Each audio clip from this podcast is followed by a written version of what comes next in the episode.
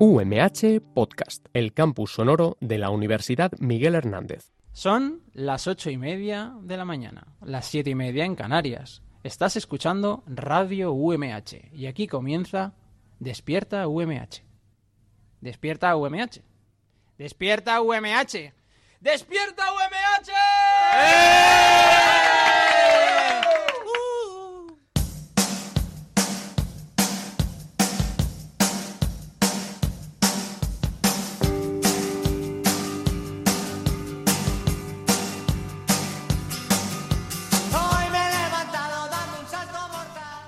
Buenísimos días a todos y a todas. Hoy es lunes 2 de marzo, son las 8 y media de la mañana y estás escuchando Despierta UMH. Como cada mañana venimos a que tu despertar sea menos duro y más entretenido, así que no te despegues de nosotros.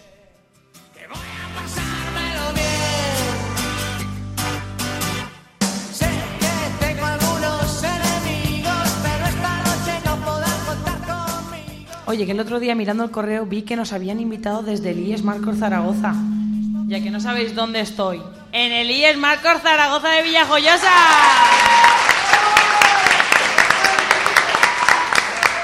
Bienvenidos y bienvenidas al estudiantado que hoy nos acompañará en este programa tan especial y, como no, presentar como cada día mis compañeros que hacen esto posible. Marian Vicente, Andrea Reynosa, Javier Rojas, a nuestro productor Roberto Prada y a nuestro técnico en cabina, JA.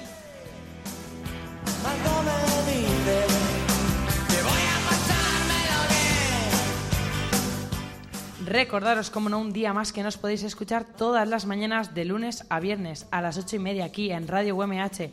Podéis encontrarnos en redes sociales como arroba despierta UMH y podéis escucharnos en podcast una y otra y otra vez. En Spotify como Despierta UMH. Yo soy Paula García Rufat, o mejor conocida como AR, y aquí comienza Despierta UMH. Years start coming and they don't stop coming. Fed to the rules and I hit the ground running. Didn't make sense not to live for fun. Your brain gets smart, but your head gets dumb. So much to do, so much to see. So what's wrong with taking the back streets? Bueno, pues en la noticia de hoy no vengo sola, estoy con Irene García y Malena Vera. Buenos días, chicas. Buenos días. Bueno, me han dicho que vosotras dos jugáis al fútbol, ¿no? Sí. Sí. A ver, ¿de qué equipos sois? O sea, ¿de qué equipo jugáis? Eh, yo juego en el Club de Fútbol La Nucía. Y yo juego en la vila. ¿Y de qué posición? Eh, yo extremo o lateral, depende del partido.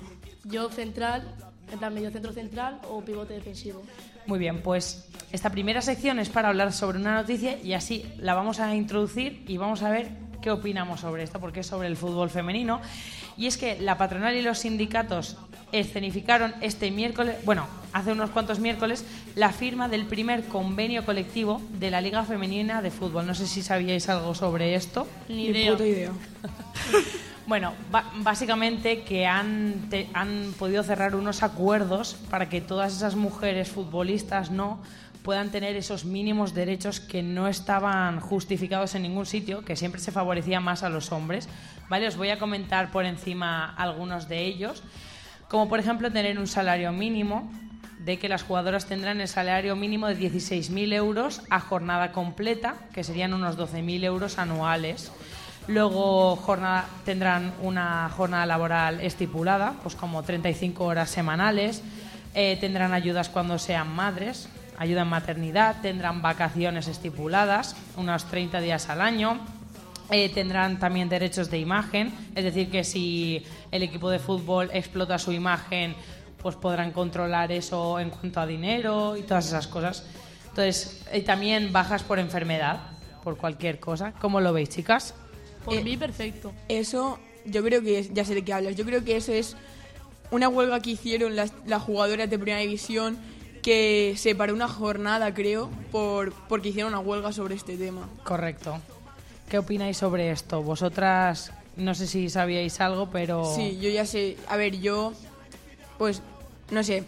Sí que es verdad que el fútbol femenino ahora ha avanzado bastante. Lo que pasa que yo creo que aún nos quedan unos cuantos años como para llegar a tener la misma los mismos derechos que tienen los chicos, pero yo creo que sí que es verdad que necesita- ne- necesitamos fomentar y que tengamos los mismos derechos que los chicos, porque al final son profesionales igual que los chicos y creo que se merecen los mismos derechos que ellos.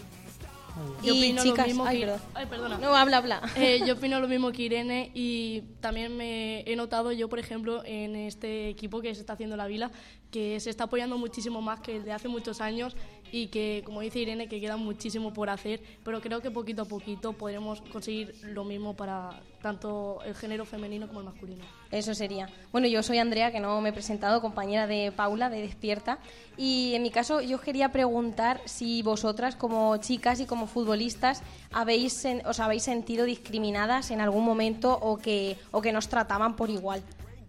Yo desde jo- llevo casi 13 años jugando al fútbol y de pequeña he jugado con chicos y nunca me ha pasado nada de eso. Todos los chicos siempre han querido jugar conmigo, me trataban como una más del equipo y nunca he tenido ningún, ningún caso de eso. Sí que conozco gente que sí que le ha pasado y yo creo que todo el mundo tiene derecho a hacer lo que le guste porque igual que un chico puede hacer ballet, una chica puede jugar al fútbol y hacer lo, Claro. lo que le guste, ¿sabes? Entonces, a mí no me ha pasado, pero sí que sé de gente que, que- que le ha pasado y pues, no sé, no me parece bien, ¿sabes? Claro, y en el caso de tu compañera, A mí, por ejemplo, en el colegio, pues cuando empecé a jugar al fútbol en el colegio y tal, sí que sentí un poco de discriminación, más parte femenina que masculina. En plan, como típica marimacho de clase, no me voy a juntar con ella porque tiene malos rollos y tal, se junta con los chicos, ten miedo, no sé qué. Pero yo era como, yo que sé, una niña normal, dentro de lo que cabe. Me gustaba el fútbol, no el ballet o gimnasia rítmica, que era lo que se llevaba y tal. Pero yo qué sé, o sea, conozco también a más gente que lo ha pasado igual de mal como yo, pero se va llevando. Sí, es que eso suele pasar mucho y es curioso cómo en muchas ocasiones son las propias chicas, somos nosotras, las mujeres, las que nos discriminamos entre nosotras mismas, más que los chicos. A lo mejor el chico te trata por igual, pero las chicas en clase te ven como una marimacho. ¿Pero por qué? ¿Y qué es eso de parecer una marimacho? Es que no... Son cosas que no tienen sentido y que no deberían ser así. Sí, es Esperemos verdad, que poco a poco es verdad. Crezcamos también como personas Pues sí, y, y que estas cosas un ya no poco tengan, de- sí. de humanidad, la verdad. Pues sí, pues sí. Claro. Y otra cosa que, que nos da humanidad ¿no? y que nos ayuda a cada día es la donación de sangre. Así que vamos a conocer los puntos de donación de sangre en la provincia en el día de hoy.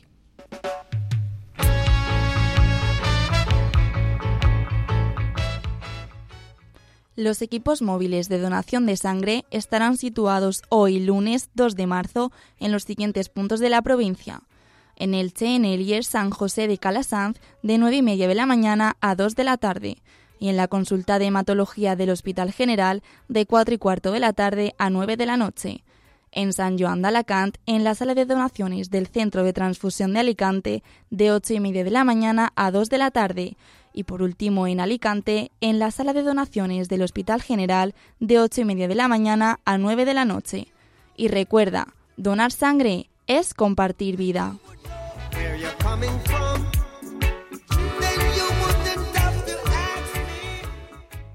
Esta es una ráfaga para Despierta UMH cuando se acaban los fondos para hacer ráfagas para Despierta UMH. Despierta UMH. Estás escuchando. Maya, ee, Maya, uh, Maya, oh, Maya, ah, ah, Maya, ee, Maya, uh, Maya, oh, Maya, ah, ah, Maya, Maya. Pues muchas gracias a Irene García y Malena Vera por su opinión sobre el fútbol femenino. Esperemos que sigamos luchando contra esas mujeres eh, futbolistas y que todo vaya Contra bien. no, contra no, a Contra favor. no, a favor, madre mía, perdón. Contra la discriminación Exacto. en el fútbol. Tú me has entendido, Eso, ¿verdad? Sí, yo te he entendido. Vale. Bueno, pues seguimos en Despierta UMH y seguimos aquí en el IEM Marco Zaragoza y nos acompañan en esta primera sección María Sánchez, Judith Sivera y José Antonio Checa. Bienvenidos. Hola, buenos acercaos, días. acercaos al micro que, que no come todavía. Bueno, Andrea, cuéntanos, que tú controlas un poquito más sobre este tema. Sí, bueno, yo quería hablar con vosotros y hoy me estoy dando cuenta de que tenemos un programa, un programa, se nos está haciendo un programa feminista, ¿eh? Porque vamos a hablar ahora sobre un proyecto de innovación que estáis llevando a cabo, ¿verdad? Y que va sobre, está relacionado con el feminismo, en concreto con el ecofeminismo, ¿no? ¿Verdad? Sí. ¿Me Sí? ¿Qué es esto del ecofeminismo? Porque para conocerlo un poquito mejor, a mí la verdad que la primera vez que lo escuché no, no me sonó, a Paula creo que tampoco, nos quedamos como un poco ecofeminismo. ¿Qué es eso? Hemos unido eh, un proyecto con perspectiva de género a otro proyecto eh, que trata temas como el ecologismo, el medio ambiente Y el año pasado ya se empezó este proyecto, pero desde la perspectiva de género hubieron muchas iniciativas en, en este aspecto. Eh, una profesora llevó a cabo un proyecto en el que la sirena del instituto eran canciones feministas, se colgaron frases feministas, se pintó un pilar en la entrada sobre el Día de la Mujer, hicimos un concurso de camisetas y se sortearon y también se pueden comprar y todo eso. hicimos un recital de poesía de mujeres mm, escritoras. y- Incluso si entras al centro, pues puedes ver que hay pilares con muchas temáticas y dentro del ecofeminismo también dimos una, di- digamos que ah, como que ponemos muchísimos temas aquí y uno de los pilares que tenemos es sobre la bandera LGTB, que también es un tema que muy controversial aquí y la verdad es que el ecofeminismo al principio también nos quedamos como nosotros los alumnos un poco cuadros Claro. Y una vez nos lo explicaron y dimos un poco más de Y José Antonio, ¿tú sabrías explicarme qué es el ecofeminismo? No vuestro proyecto, sino la idea general de, de ecofeminismo. sí digamos que el ecofeminismo junta dos junta dos Dos vertientes o Sí. dos ramas. sobre una es el feminismo y quisimos dar también porque aquí por lo menos en los libros de texto de castellano y muchas cosas eh, no se tiene a la mujer tan en cuenta como como al hombre por ejemplo. Y en, el- y en el- la ecología igual. Tú preguntas sobre eco- ecología y tampoco te cuentan nada sobre mujeres eco- eh, sobre la ecología. Entonces decidimos juntar esas dos cosas sobre también un proyecto que nos dijo nuestra maestra de latín de una mujer muy importante que lo siento pero no recuerdo el nombre. No pasa nada. y pues eso decidimos juntar las dos cosas y pues la verdad es que se han concienciado mucho eh, en este centro ya que hemos ido a dar charlas Sí, hemos recibido mujeres que son expertas en este ámbito. Eh, ha venido una, una profesional que se dedica a supervisar que las empresas cumplan los requisitos de respeto al medio ambiente. Hemos recibido también a una escritora que se llama Asunción, que nos presentó su libro, que mezcla el feminismo con la ecología. Y mm, también hemos acudido a charlas sobre sexología, eh, estudio de la masculinidad. Eh, hemos estado recibiendo a profesionales y nos hemos estado integrando bastante en este tema. Pero este concepto surge oficialmente de aquí o ya se trataba antes el ecofeminismo. Yo creo que se trataba antes, en plan, eh, son mujeres que, mm, que han hecho algo por el medio ambiente, como por ejemplo Wangari Maathai, que es en Kenia, que es de Green Belt Mov- Movement, que significa el movimiento del cinturón verde. Y esta chica empezó eh, talando, o sea, plantando árboles en su jardín y a día de hoy tiene millones y millones de mm, eh, árboles eh, plantados en Kenia. Greta Thunberg, por ejemplo, que es Eso en la es lo que iba a actualidad, decir yo, que se me ocurría. eh, están- está nominada, por decirlo de alguna manera, eh, con el premio Nobel y es eh, está declarada embajadora de conciencia por Amnistía Internacional. Es la más actual. Y Claro, podrían ser ejemplos de mujeres que actualmente pues están lideran estos movimientos eh, que se acercan tanto al feminismo como a la ecología. yo creo que estas mujeres son las que dan el significado al ecofeminismo. Sí, son, son muy buenos ejemplos. Sí. Es que es difícil explicar lo que, lo que viene a ser el concepto de ecofeminismo, porque la verdad que en Internet sí que pone que existía desde hace mucho, pero no pone mucha información con respecto a su significado. Entonces es, es un poco, es un concepto un poco abstracto que quizá ahora se está definiendo. Yo también lo que había leído en, en el- en varios artículos era que el ecofeminismo, no sé si esto lo habéis escuchado, critica la idea de que las mujeres tengan que estar obligatoriamente más vinculadas a la naturaleza que los hombres y por lo tanto tengan que luchar de forma innata para salvarlo. A ver, es decir, es como que las mujeres por, por poder tener hijos deberían como bueno, lo que dicen, eh, como deberían luchar más por salvar la naturaleza como que siempre se las ha vinculado más a, a la madre Al tierra. cuidado en general, al Sí, al cuidado en cuida- general. sí, al cuidado en general de los hijos, de todo.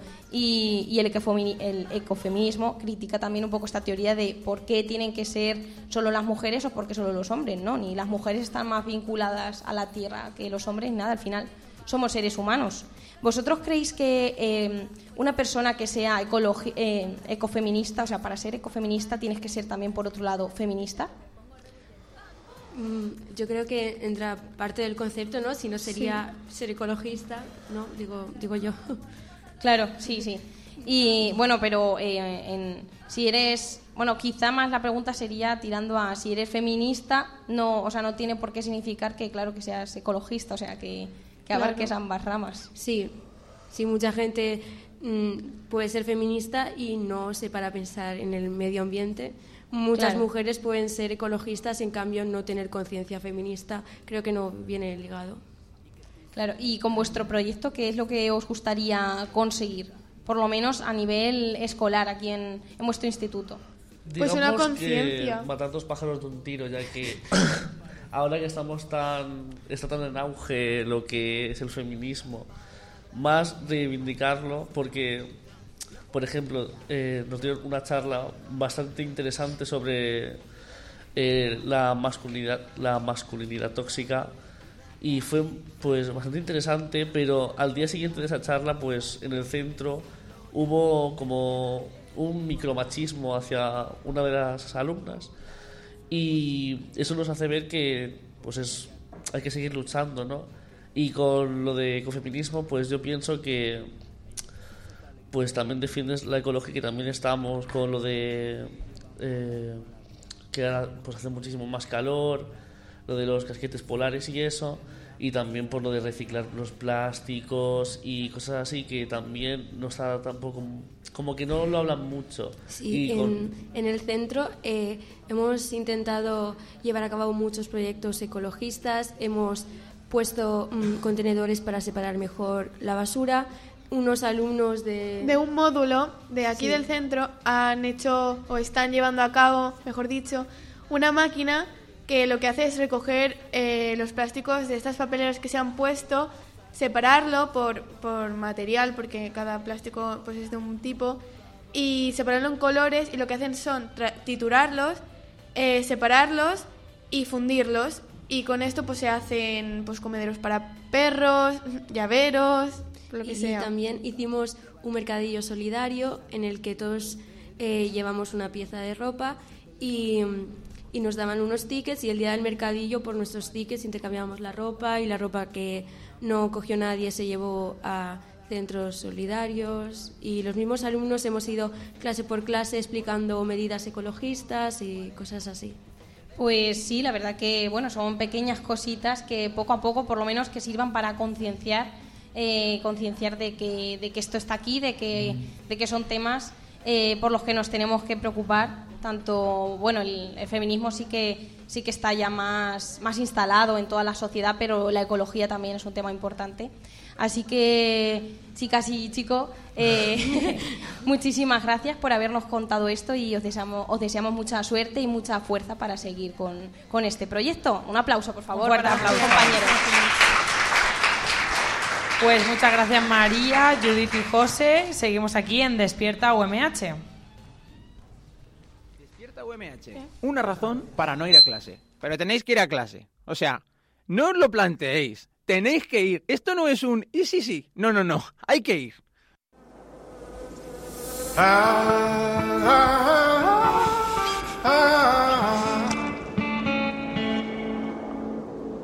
I'm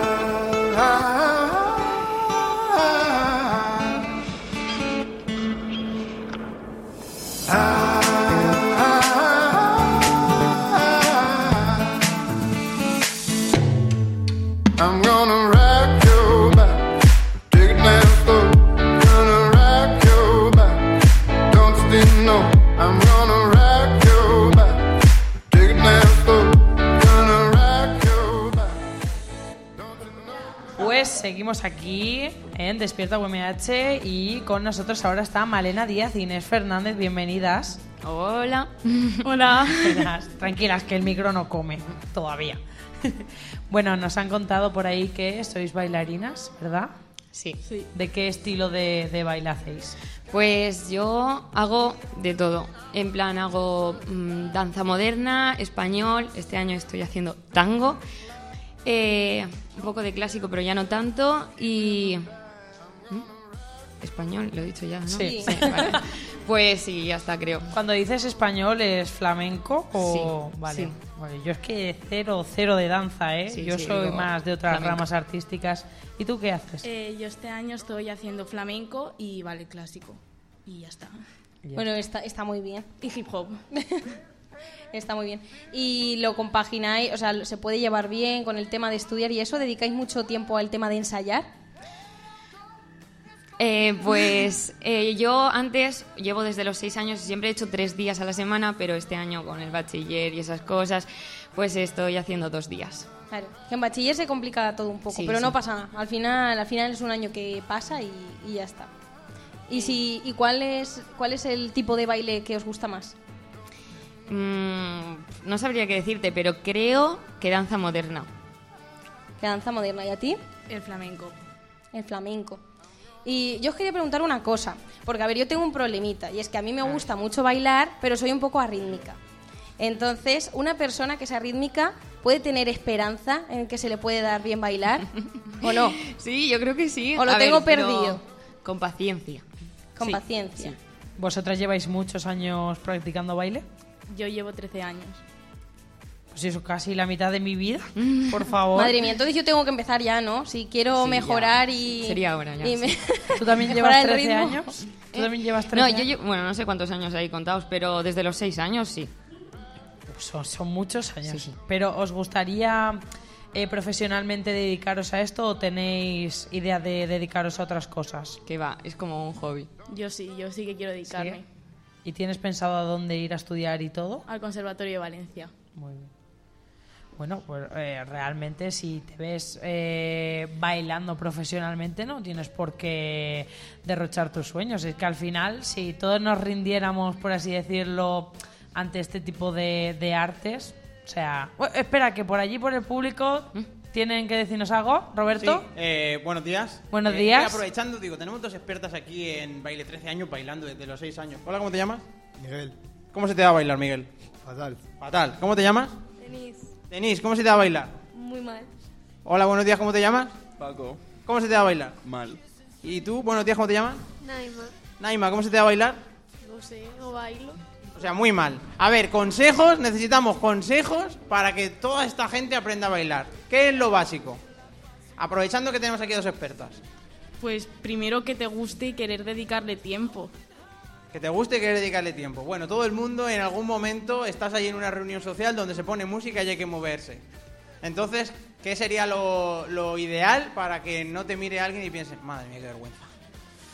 Pero es que eso no tienes que pensarlo, o sea, tú no tienes que bailar y pensar qué me están diciendo. Porque tú No, eres o sea- buena. No, No no, pero yo al principio yo no era buena. Era pues normalita. Pero, ¿y ahora sí que te consideras buena bailando? A ver, yo es que al principio yo iba como un hobby, yo que sé, mis amigas iban, pero de repente dijeron, bueno, vamos a hacer un concurso, no sé qué, y yo, ay, madre. Pero sí. ¿Y al No, final salió bien ese concurso? A ver, es que he hecho dos. El primero salió muy mal, porque fui a Madrid y salió fatal. Pero el segundo no está mal, quedamos segundas. ¿Y no nos podéis dar un paso básico para que salgamos del paso? Aparte, del de izquierda, Pensad en el, en el nivel mínimo. Claro, ese, de izquierda derecha de Paula. Ese no, ese no, fuera. Yo quiero hacer otro guay mejor. Venga, prueba. ¿Se atreve alguien a levantarse una de las dos y ponerse aquí en medio, que tenemos espacio? Y No. enseñar algo. No, no. Que ahora no, con presión no. no están- lesionadas. Esto por lo menos no es un Espérate, concurso. Que, que venga aquí. Ya, bueno. Y piensa que en la radio no te va a ver nadie. Ah, Amparo, que es mi colega. Amparo, chócala. ¡Toma! Están Saludo chocando internacional. los puños. No lo ha visto la gente en la radio, pero esto Amparo y yo no lo sabíamos. Amparo, que hay que convencerlas para que salgan a bailar. Venga, va, Malena, sal a bailar. No, yo sé no. que tú bailas muy bien. No, Sal. la Inés. Que baila fenomenal. ¿Bailas? Genial. En serio, sal. No, Malena, Venga, Malena, día. vamos, la gente, vamos, Malena, va.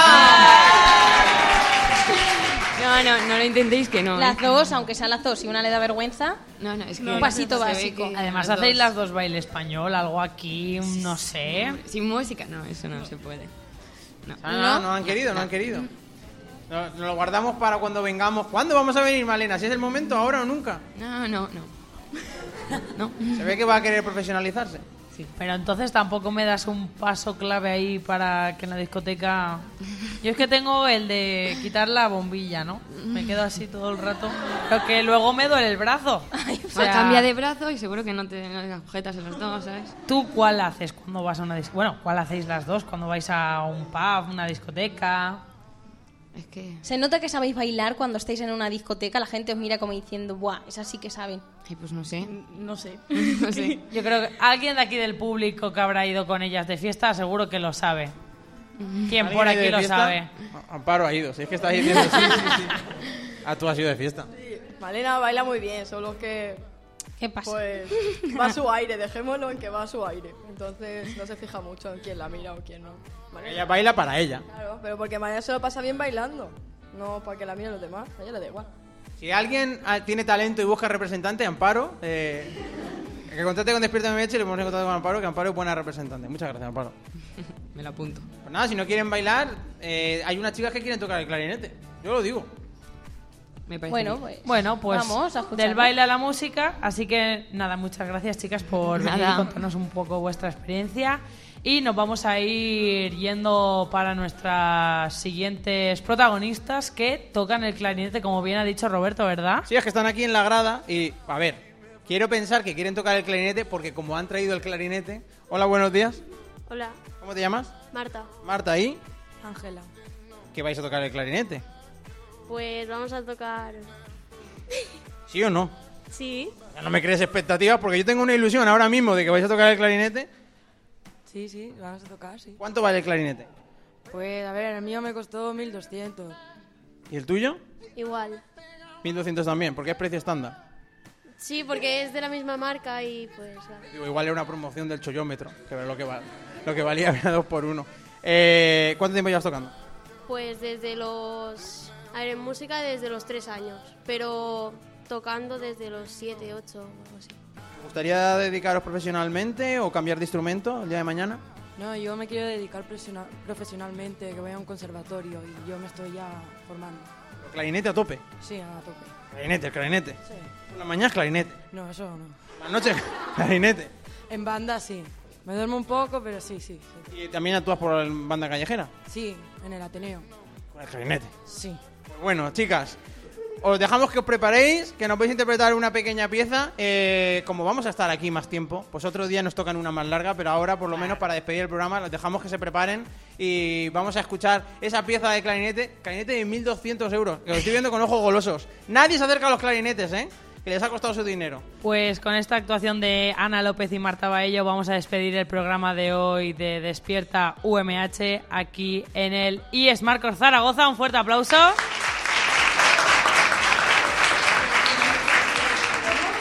Muchas gracias a todos los que habéis subido aquí al estrado, por así decirlo, y a todo nuestro público que está aquí presente. Así que chicas, si ya estáis preparadas, vamos a dar comienzo a esta actuación.